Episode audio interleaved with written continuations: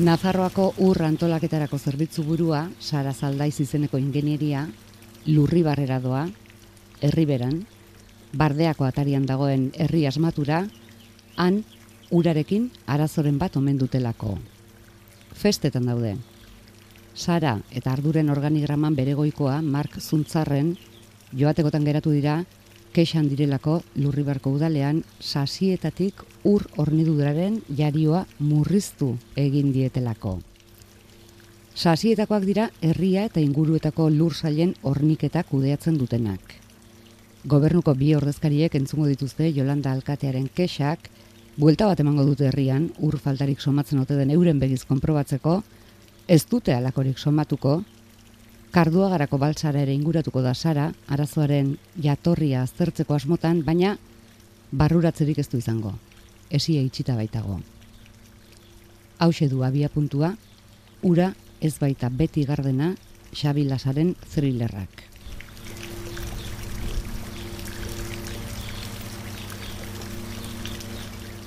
Non dagoen korapiloa? Ba justu uretan. Ez baita gardena, uraren gaineko interesak tartean baldin badira. Ura nahieran banatu eta saltzeagatik dirutza egiteko pres dagoen jendeak existitzen badu, ezin gardena izan. Uraren jabe ustekoek euren boterea eta dirugosea arriskuan jarriko duen edonor paretik entzeko eskrupulorik ez badute, imposible. Politikarien babesa baldin badute, zer esanik ez. Horregatik guztiagatik ez da ura gardena. Sara aleginduko da ikertzen. Dakitenei etzaile gustatuko.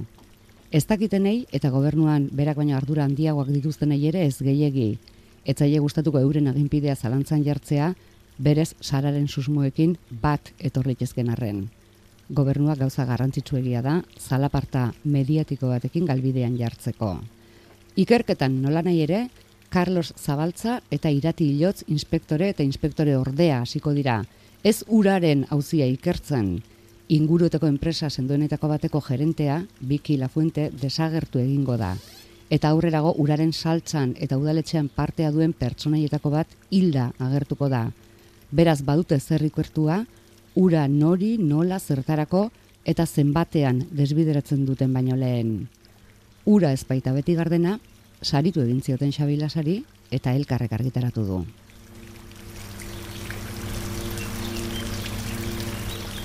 Xabi Lasa, Arratsaldeon.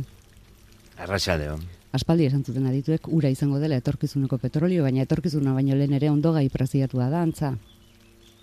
Bai, etorkizunekoa eta iraganekoa izan zen. Baita ere. Beti, beti, nik uste dut urak baldintzatzen duela ba, gizartearen elikadura, eh, herrien mugimenduak, animalien mugimenduak, energiaren ekoizpena, dena baldintzatuta dago uraren eraginaz. Eta aberasbide... Batzutan esko bai. konturatzen ez garen arren. Aberasbide izan zuten iraganean ere? Zenbaitek, zure nobelako hainbateko zela? Beti izan da, ura, ura kontrolatzen duena beti boterea du. Ez zibilizazio guztitan eta herri xume guztitan ere bai. Eta kontrola dutenak dira nobelako gaiztoak. Hori da. Nobelako zintzoa berriz, Sara Zaldaiz da. Ingenieri gaztea, Eleberriko gertakizuna baina bost urte lehenago teknikari plaza atera zuena, herribarera destinatu zutena, inork nahi etzuen destinura, eta ondo baino hobeto moldatu izan dena bere tokian. Begiz jo du gobernu berriak, eta lur antolaketarako zerbitzu buru izendatu. Nola definituko zenuke, Sara? Bueno, Sara emakume garbia da, eta kasu honetan... Eh, bueno, pues urarekin konparatu daiteke, baina bere gardentasunean, bihotzonekoa, eta gaztea, e, funtzionario e, postua lortu zuen gaztea zelarik, hain segur, e, hau ez da gertzen liburuan, baina hain segur saiatuko zen enpresa pribatuan, baina ingenieritza postuak enpresa pribatuen, pribatuetan normalean gizonen gordetzen dira eta e, orduan funtzio publikora jo zuen, bere ala e, gainditu zituen oposaketak eta bere, mm, bueno, bere inguruko, bueno, eta to, e, egokitu zitzaion uraren departamentuan lan egitea. han ikusketak egiten dira, behaketak, eta uraren kontrola besteak beste, eta saren kontrola eta olakoak, eta, mm, bueno, e, eskualdeka egiten da, eta nola ez, e, inork ez du nahi, e, iruñetik gehiegi mugitu, gutxiago oraindik herribarara, ba, urrun eta behar bada pues, toki desogokitzat jotzen delako askotan iruñarron zatez. E, Sara ara joan zen, beldurrandiz, bera ez da herriberakoa, pirinitakoa da, eta e, orduan, bueno, pues, ara joatean deskubritzen du mundu berri bat. Eta poliki-poliki, posika-posika, e, maite mintzen da herriberaz. Eta deskubritzen du han badagoela mundu bat oso ez ezaguna e, Nafarrako gainerako lurraldetako eta zer esanik ez e, Euskal Herriko gainerako lurraldetako. Ez Xabi, eta bai, dute... zuk duzu arlo pribatura joko zuela? Lehen da bizi? Ez dakit duri iruditu zaigu pertsonaia bat hain hain lana gogo honez kontzientziaz arduraz egiten duen e, pertsona, gaia ondo menberatzea aparte ez du galdetzeko edo aztertzeko lehen da bizi jakin egin nahi izaten du behintzat. oso idealista ikusi dugu. Eta bai. degarria egin zait, zuk, e, zer horrek pentsatzea aurren arlo pribatura joko zuela? Diot, e, normalean karrera bukatu bezain pronto, e, lan eske hasten diren gazteak, e, bueno, pues, e, behar bada, errazena dute e, lan, osea, enpresa pribatu etara joatea, e, hemen e, iruñan ez dakit, baina, bueno, iruñan bai, eta seguraski e, Euskal Autonomia Erkidegoan e, ez dira edo noiz edo noiz nahi agertzen e, oposaketak e, funtzionario izateko ingenieritza arlo konkretuetan, ez? Eta orduan, bueno, segurazki itxuin behar izan zuen denbora bat. Baina horiek dira ja dena suposizioak. Eh? asmatzen. Osea, ze irudian dut nik protagonistari buruz, ez? Bai. Eta batez ere erran nahi dut, e, ezagutzen dudalako pixka bat e, e, universitateko mundua eta e, alde batetik e, ingenieritzetan emakume gutxi dagoela. Eta mm, sekulako politikak egiten dira, e, bueno, perdinketa planetan eta emakumeak unibertsitatean ere ingenieritzetara joateko, baina gero, e, hori bukatu eta arlo pribatura e, begiratzen baduzu oso emakume gutxi kontratatzen dira eta gizonezkoek naiz eta gero e, espediente hain onak ez izan e, berehala lortzen dute lana, ez? Sara, bueno, oso nahi izango da, gainera novelan gobernu berriak begiz jo eta lurra antolaketarako zerbitzu buru izendatu dute. Bai, bai, ala da, ala da destakatu du, segurazki, bere hasierako lanetan, herriberako e, azterketa horietan, eta pentsatu dute, ba, Nafarroan badagoela utxune handi bat, eta hori nik uste dut egia da, ez Nafarroan bakarrik, segurazki beste herrialdetan eta beste tokitan ere bai, da uraren planifikazio integral bat e, ikuspegi zikliko batetik. Eta bueno, politika berrietan sartuta, e, gobernu berri bat, aldaketaren gobernua, ze, e, bueno, bera azten da e, lanpostu berrian 2008an, justu koinzitzen du Nafarroan gobernuaren aldaketa ematen denean, eta ardura hori ematen diote, ez, e, lortu behar duzu Nafarrako uraren e, ornidura saneamendua, eta urestatzeko e, pues, iturriak, kanaleak, ubideak, sareak dena e, egituratu, planifikatu eta txosten handi bat egin. Bueno, pues ez da nora nahiko ardura, ez?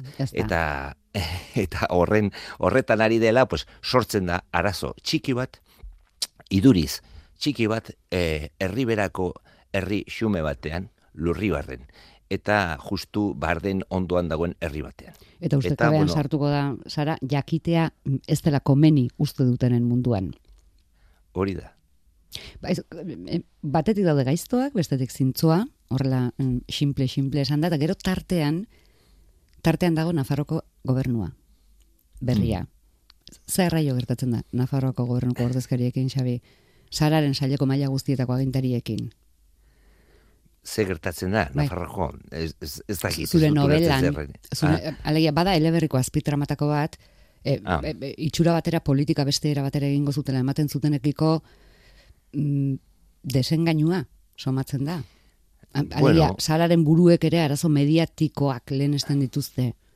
Ez du bai. bestea jola arazoari konponbidea aurkitzeak. Kontua da herritarrek nola ikusiko duten, nola komunikatu, kontua da babesik ez galtzea. Hmm. Hori da, bueno... Eh, Alegia, hor, kritika pegin bat irakurri uste izan dugu. Bai, badago kritika bat, ez? Nik uste, bueno, 2000 eta mabostean e, lehenbiziko aldiz e, abertzale batzuk, abertzale moderatu batzuk, igo ziren e, Nafarroko gobernuaren burura, ez? Eta, bueno, aldaketaren gobernua deitu zitzaion horri, eta egia da aldaketa franko egin zirela, eta e, egitura aldatzen saiatzeko alegin bat egin zela baina e, gero, pues claro, Nafarroa, Nafarroa da hemen botere faktikoek sekulako indarra dute, presioak sekulako indarra dute, hor daude komunikabideak, hor daude enpresarioak, hor dago trama hori guztiak poliziaren barrenean, hor daude ere bere ereginak, ni pixka bat ezagutu dut hori barrenetik zer den, eta momentu konkretu batzuetan presioa oso gogorra da, eta e, aginte ardura daukanak zirtala zarte egiteiko e, trantzean aurkitzen da. Mm? Eta, bueno, pues errazena da beti e, azela, e, azelara gailuari zapaltzen ustea. Mm?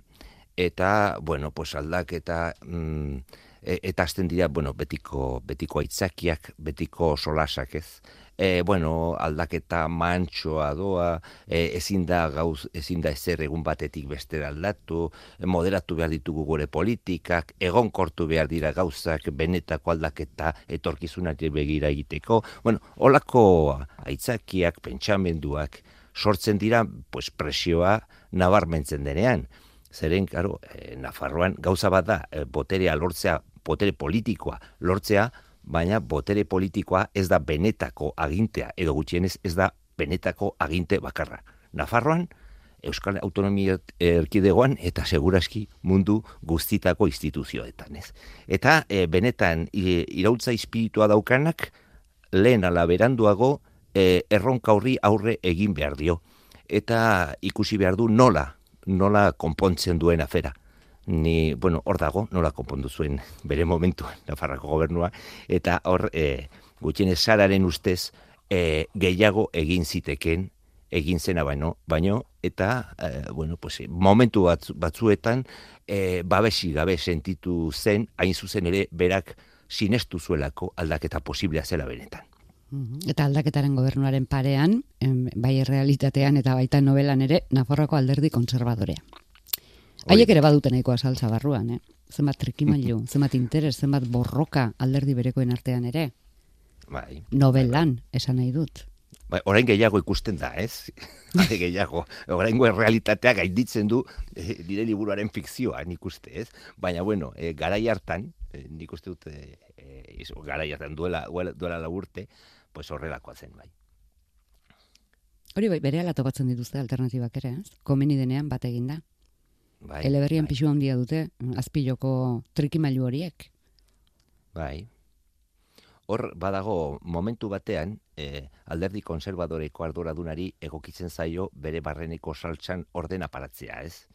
Eta, eta bueno, hor, berak deskribatzen du bere bitartekoak edo bere baliabideak eta dio momentu batean, bueno, guk badugu, e, gure lagunak gobernuan, naiz eta gobernuan ofizialki ez egon, baditugu gure lagunak polizian, baditugu gure lagunak e, epailen artean, baditugu gure lagunak komunikabidetan, baita lagunak ditugu e, beste alderdietan ere, eta hori guztia erabiliko dugu e, honi buelta emateko.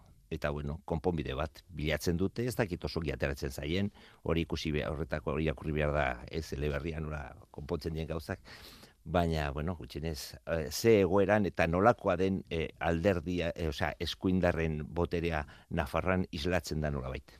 Mhm. Hala ere, era bateko thrillera bihurtzen da, aurrena pertsonaia bat desagertzen denean, mhm. eta gero bestea hilik topatzen dutenean. Bai. bai, bai badu, badu bere alde poliziako nabarmena dauka, eta bueno, ni ez dakit zen eurian lortu duan, baina saiatu naiz e, kutsu beltza ematen. Ez beltz prototipikoa, hm? baina e, bai, e, misterioa, suspensea, erailketak, e, baiketak eta hori, torturak eta hori guztia agertzen da eta bueno, bestena batzuk gutxienez beldurgarriak edo zirragarriak izatea espero dut. Gertakizun horiek ikertzeko foralak behar. Bueno, baita guardia zibila ere. Bai. Eta novelan azaltzen da ere nolakoa den harreman hori. Hm? Behar bada barrenetik eh, hainbeste ezagutzen ez dena, edo noski beti bezala badituela adar diferenteak, baina gutxienez adar eta ikuspegi bat ematen du. Zure zer piztu zizun historia hau idazten hasteko gogoa? Historia. Bueno, eh, a ber, 2000 eta amabostetik 2000 eta emeretzi arte niego nintzen Nafarroko gobernuan mm, erdi mailako postu batean, ez? Eta, Zer dura zenukan? Eh, toki administrazioko zuzendaria. Martzu zarrenen postua baina e, ez nuen berago bezala jokatu, eh? Ez da, ez da autobiografiko izango. ez da, ez da bat ere, ez da bat ere, baina bueno, gutxienez hori hori da izan nuen ardura, ez? Zer, Eta, zer, zer raio gertatzen zaio pertsonei horri momentu batean? Momentu batean, bueno, pues... daukan uh, pues, mm, pasadizo... Mm, Ai, ez da, bai, hori da, zikin hori. Bueno, pues pasatzen da gure, a ber, e, novelak alde batetik kontatzen du historio bat, baina egunerokotasunari ere ez dio e, atea izten, eta eguneroko kontuak hor daude. Zenbat aldiz ez den gertatzen administrazioan edo beste tokietan, hau da, e, jerarkia botere diferentea dagoenean, e, pues, persona batek e, bere e, botere eh, txiki horretaz beleatu nahi izatea, pues adibidez kasu honetan bezala, pues beste persona bati eraso egiteko, ez. Edo saiatzen egiteko. Bueno, pues, pues hori da, zoritxarrez hori da gure bizitzaren pasarte bat. E, novela horrelako pasarte batzuk ere agertzen, agertzen dira, e, bueno, nola da eh, eskontzera doanaren agurra, eh, agur kuadrilla eta hori, pues hori ere beste pasadizo da. Bueno, Eh. Desbideratu zaitutela ere. Zer galdetu bai. zutea gogoan nola piztu zitzaizun eta hasi zara kontatzen 15 eta 19 bitartean. Ah, bai, gobernuan jardun zinela. Bueno, pues, eh, eta hor egon nintzen, bizi izan nuen, eh, nola bait, eh, sararen prozesu psikologiko hori, nik nola bait, mm, bizi izan dut, ez. Eta bukatu nuen... Alia, hau etzen nik espero nuena? Nik hau baino babes gehiago espero nuen? Nik hau baino gogo gehiago? Nik hau baino indar gehiago espero nuen egin beharreko gauzak eta ondo daudela iruditzen zaizkidanak egiteko? Um, horrelako zerbait? Bueno, izan daiteke horrelako zerbait. Osea, nik, e, ez hori, zere nik, begira, e, erronka bati aurre egiten badiot eta ikusten badut beria, begira, e, ezin dugu, ezin ezkoa da. Ez? Pues, pues, beste bide batetik joko dugu, beste gauza bat eginen dugu, beste alde batera joko dugu, edo aber nola saiesten dugun, edo nola aurkitzen diogun buelta, ez? Baina nik pixka bat, e, eta ari naiz, ja, erabat iritzi e, personal propio eta behar bada mm, e, bueno, oso zuzena ez dena, ez? Baina, bueno, nire sintipena da. E, autozensura neurri handi bat egon zela, edo mm, ez dakit handi, baina autozensura bat egon zela, eta egin zitegena baino gehiago egin zitegela e, pentsatzen, edo sensazio horrekin bukatu nuenik. Eta, bueno, pues, pues hori nolabait islatzen da novelan. Noski, eske novelan nik, eh, noiz bait errandut, baduela neretzako eh, zerbait edo ikuspegi edo deskargu teura, terapeutiko bat, ez? Osea, eh, niretzat idaztea izan da eh, politikatik deskutsatzeko terapia bat. Eta, bueno, pues, pues bideo, o sea, horrela eman nion eh, bidea nire sentipenei e, gobernuan bukatu ondoren eta eta sortu zen novela bat, beste gauza. Baina, pregi, pregi egin da zeunden eta esantzen nuen. Bueno, nik orain sara bat sortuko dut eta ikusiko duzu sarak mm, zepulamentu egingo dituen. Bueno, ala uste du. Ala uste du hasieran egingo dituela. Hori da. Bueno, pues hablako zerbait, bai, bueno, eh, gero, a ver, eh, Sara, Sara ez, bueno, a ver, mm, eh, historio hasi, e, e, idazten hasi nintzenean, ba, eh, onginekien non hasten nintzen eta non bukatu behar nuen. Hori, eta ibilbidea, osea, tramaren ardazen nagusia, poliziakoa, banuen e, diseinatuta. Garo, gero, idazten duzunean, idazteko prozesuan, mila gauza datozkizu burura, e, personajeek ere nolabait e, bida propio bat e, e, bere ganatzen dute, eta nik zara hasiera batean ez nuen imaginatzen gero novelan agertzen den bezala, ez? Adibidez, pues, momentu konkretu batzueten bere intimitatean sartzera behartuta sentitu naiz eta saiatu naiz deskribatzen bere, bere gazte denborako edo unibertsitateko denborako e, sentipenak eta bizikizunak eta hori guztiak e, islatzen saiatu izan naiz e, personaiak eskatzen zidalako behar bezala edo sinesgarritasun bat irabazteko. Baina idazten hasi aurretik ez urdura guztia argi zen eukan. E, nagusia bai. Nagusia. Guztia ez, baina nagusia, osea, e, bai, beste lan ez naiz ausartzen historio bat idazte. Bukaera jakin gabe edo nondik nora. Bueno, argi zen eukan, nola hasita nola bukatu eta falta zitzaizun erdiko trontzoa. Hori da, hori da. bueno, trontzo sendo xamarra da, baina, baina tira, atalez atal, joango zinen bai. idatziz. Hori da, hori da. Gozen pertsonaietara, Sara, Sara ipatu dugu, behin baino gehiagotan, nola esan duzu, mm. gardena dela. E, politikan hasi berria delako? Horentik bueno, gabea delako, da gardena? Bera ez da... Edo alakoa da. Bera ez da politikari bat, baina badu bizitasuna, badu gaitasuna e, gauzak e, azalaren gainetik aztertzeko, eta orduan e, az, e, kaboak e, lotzen ikasten du. Eta orduan horregatik bere bere konseilari zuzena, e, Josunek, ba, ikusten du joen, neska honek nola, nola ateratzen dituen gertakarien ondorioak eta ze zuzena den bere pentsamendutan eta askotan aholku eskatzen dio, ez? Bueno, pues hori da, bere bilakaera personalean deskubritzen du politikaren munduan eta horren aurrean kokatzen da. Josune da oso bere, bere pareko pertsonaia. Mm, bai ardura gehiago izan arren eta eta beste gauza batuko hartu beharko baditu ere. O, oso pareko iruditu zaigun bestea, ba, empatikoa eta arduratsua irati hilotz inspektore ordea da. Bai. Bai, bai. Oso sararen kuadrilako izateko modukoa. Bai, hor badaude, eh, bueno, nik uste du novelan emakumeak direla protagonista nagusiak, bai gaiztoenak eta bai eh, pues ez dakit, e, zintzuenak, ez? Bueno, eta, tartekoak ere bai. Eta tartekoak Rosa bai. Miranda edo Enara bai, Montorio bai, presidentea bera. Bai, hori da, horiek dira, bueno, tartekoak, ez?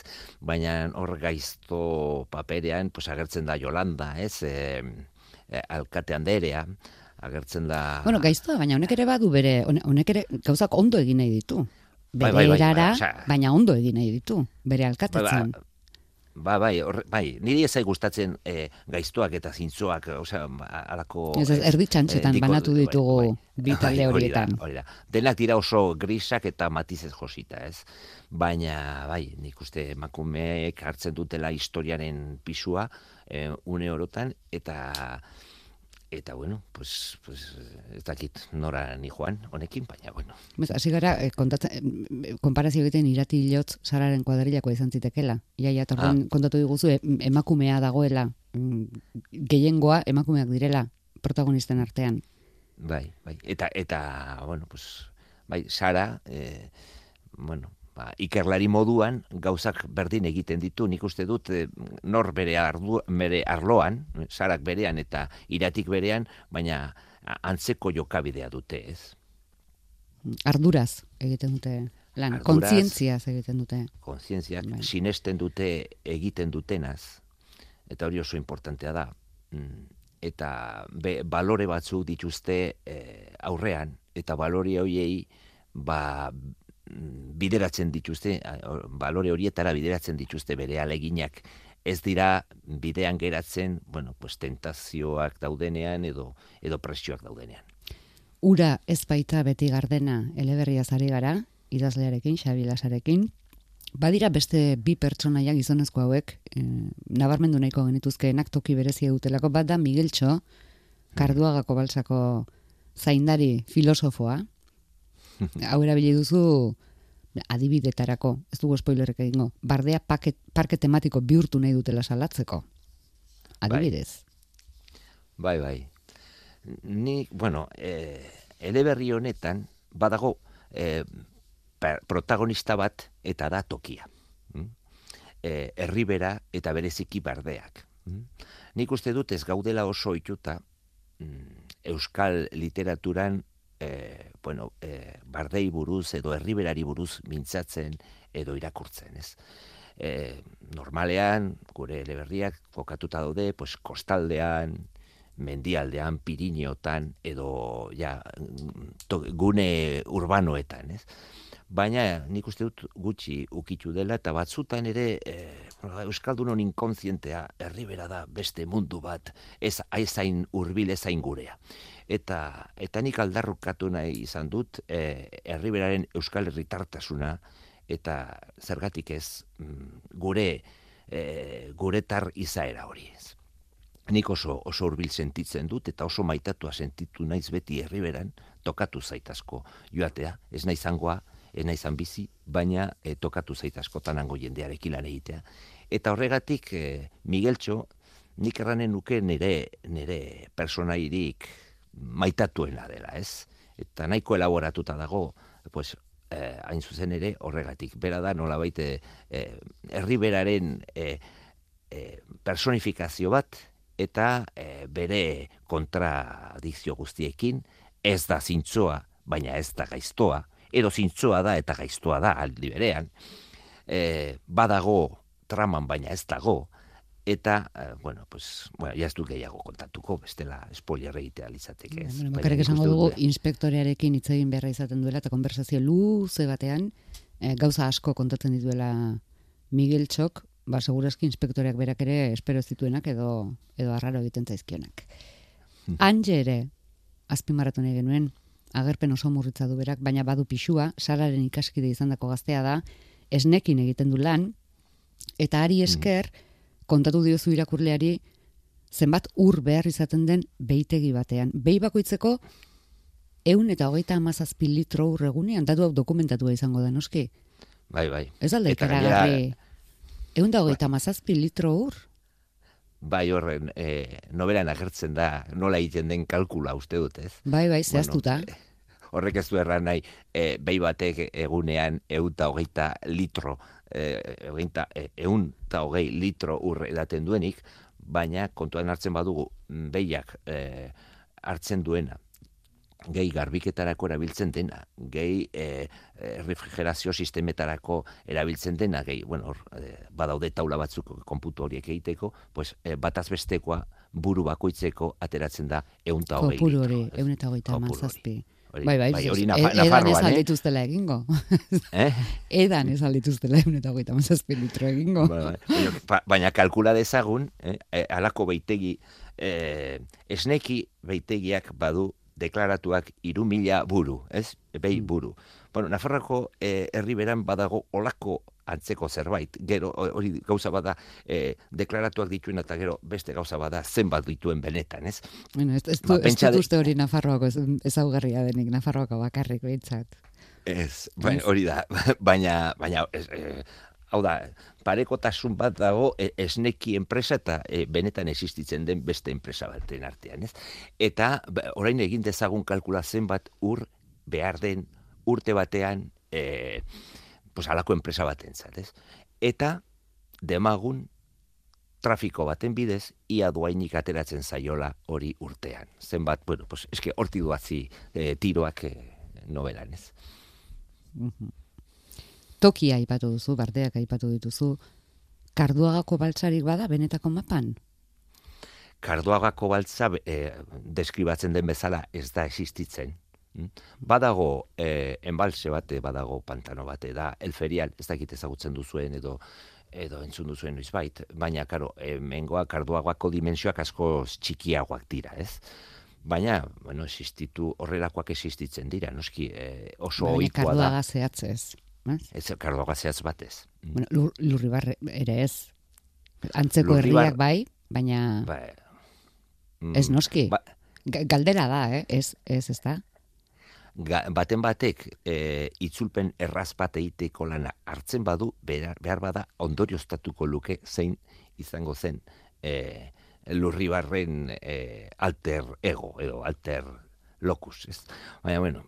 E, eh, ez, ez da, osea, da, bardearen atarian dagoen herri horietako bat, izan daiteke. Mm? Ba, eta, nahiago izan duzu horrela mozorrotzea.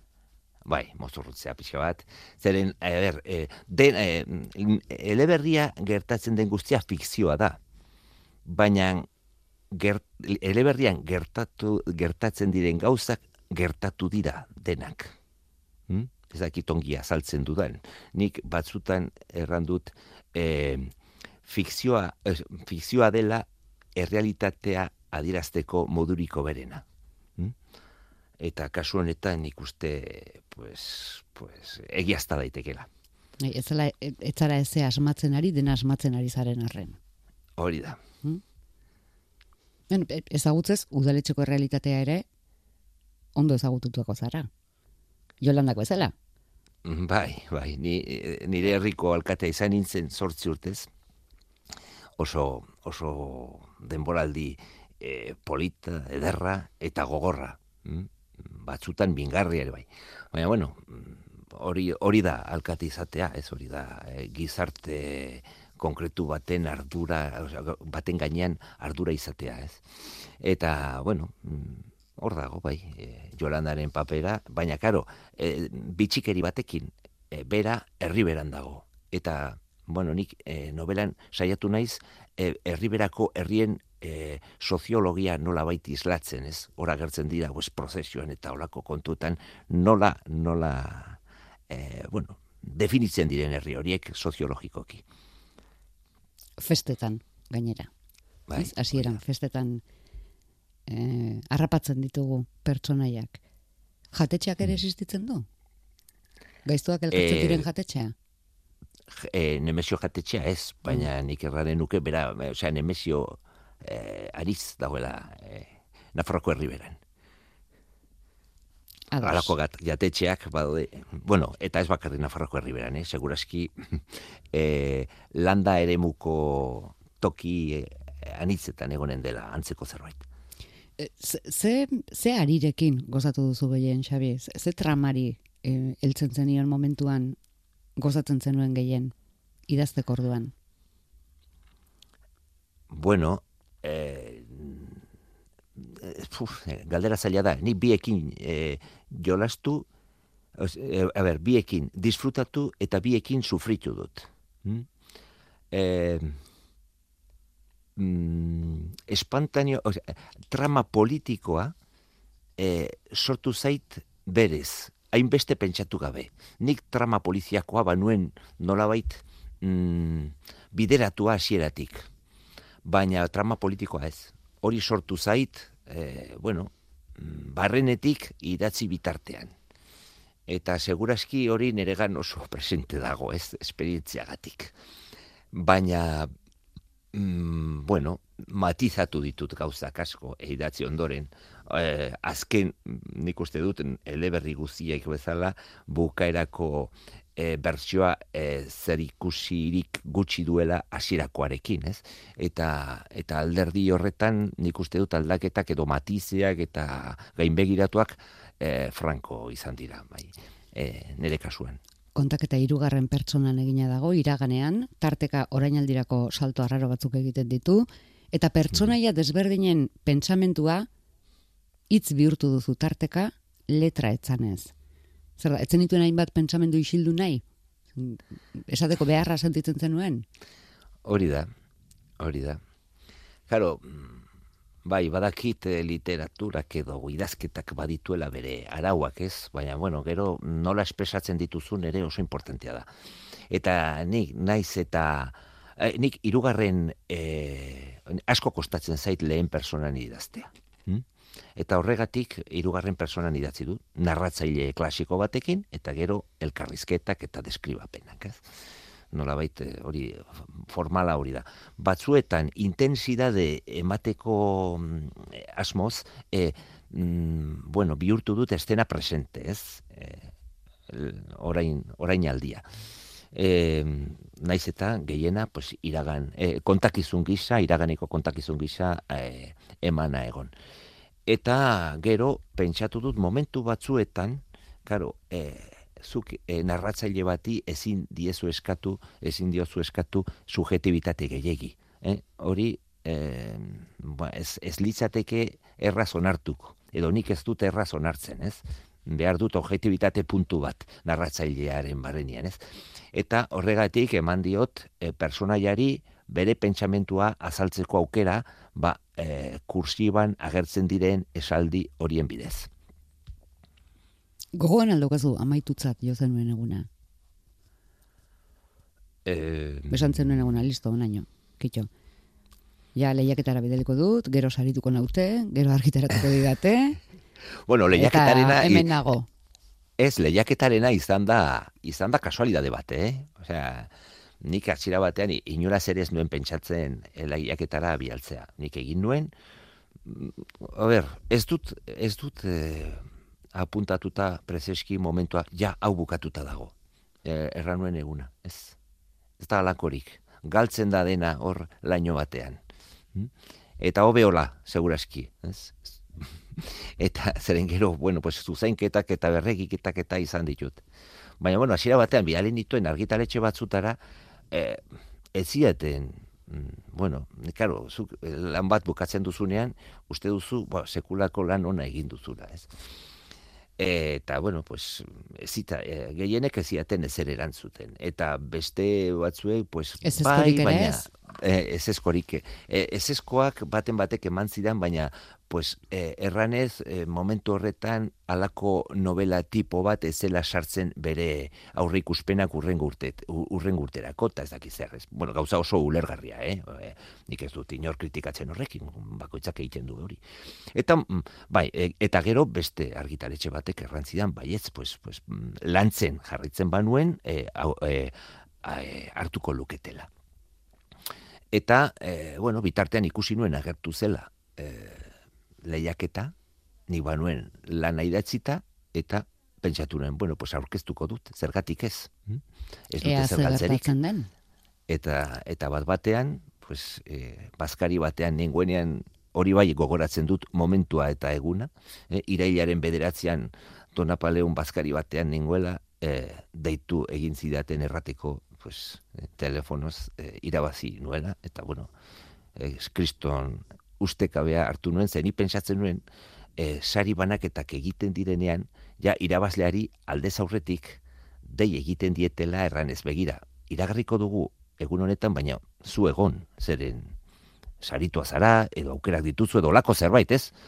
Baina keba, justu haiek eman zuten, ekutsakoek eman zuten e, e, hori emaitza, eta ni orduan enteratu nintzen. Eta zu dona paleun ospatzen. Bueno, hori da beste kontu batean. Gero, gero izango zen ospatzeko motibo Ba, bai, eta bai. egokiera gehiago. Bai. Irureunda hogeita zortzi horrialde hauen amaierako galdera pare bat irakurtzen utziko diguzu? Bai. Galderak dira, zen nahi duzue? Ikerketarekin jarraitu zuen kasa? Pentsatu duzue, sistemaren aparatu guztia kontra izan dezakezuela eta maila pertsonalean galtzeko gehiago duzuela irabazteko baino? Erantzunak ez ditugu irakurriko, baina galdera horietan Xabi ulertu dugu beste beste honetan jarraitzeko asmoa ez dakigu, baina gogoa behintzat baduzula. Sararekin eta iratirekin igual. Bueno, e, nik uste dut e, liburu honek baduela segida bat. Zalantzari gabe. Eta, eta nik badut buruan segida, noski.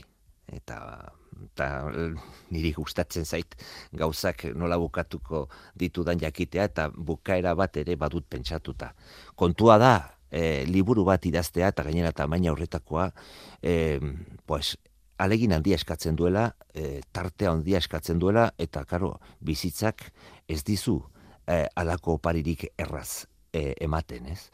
Eta momentu honetan, pues nahiko kargatuta nabil, eta ez dakiz, enik, e, bueno, seguraski eginen dut, baina ja plazoak ez ditut jartzen. Zertan zabiltza, Xabi? Galdera, politika utzi zen nuela esan duzu? Ez politika, eh, pues orain naiz eh, em, antxoaingo euskara teknikaria. Eta, bueno, pues hori, eta horretaz aparte, pues badut eh, familio bat, badut, eh, pues, Bai, bai, orain, aparte or- beste. orain ospitalean dagoen aita bat, Bai. eta, eta ara joan beharra, eta mila gauza. Bai, ez, eta, hemen izketan ematen du, zen munduko gauzarik, eh, en fin, eh, bueno, gauza bakarra eskuerten daukagun hau dela, baina baina ez bizitza hor kanpoan ere bada, bada bizitza. Hori da, hori eta da, eta bizitzaren alde bizitzak eta eskatzen txarrak. dizu. Hori da. bai, Xabi eta Lasa. batez bueno, Bai, izan, batez ere? ez batez ere, pues, bizitzaren une edo adin hauetan, ez? Hor, tarteko adin hauetan, pues tokatzen zaizu goikoekin eta bekoekin egotea. Ea ba, em, zuretzako tarte hartzeko modua izaten duzun urrengorako, gaurko eskerrik asko guretzako tartea hartu izanagatik. Bueno, mila esker zuri, placer handia izan da.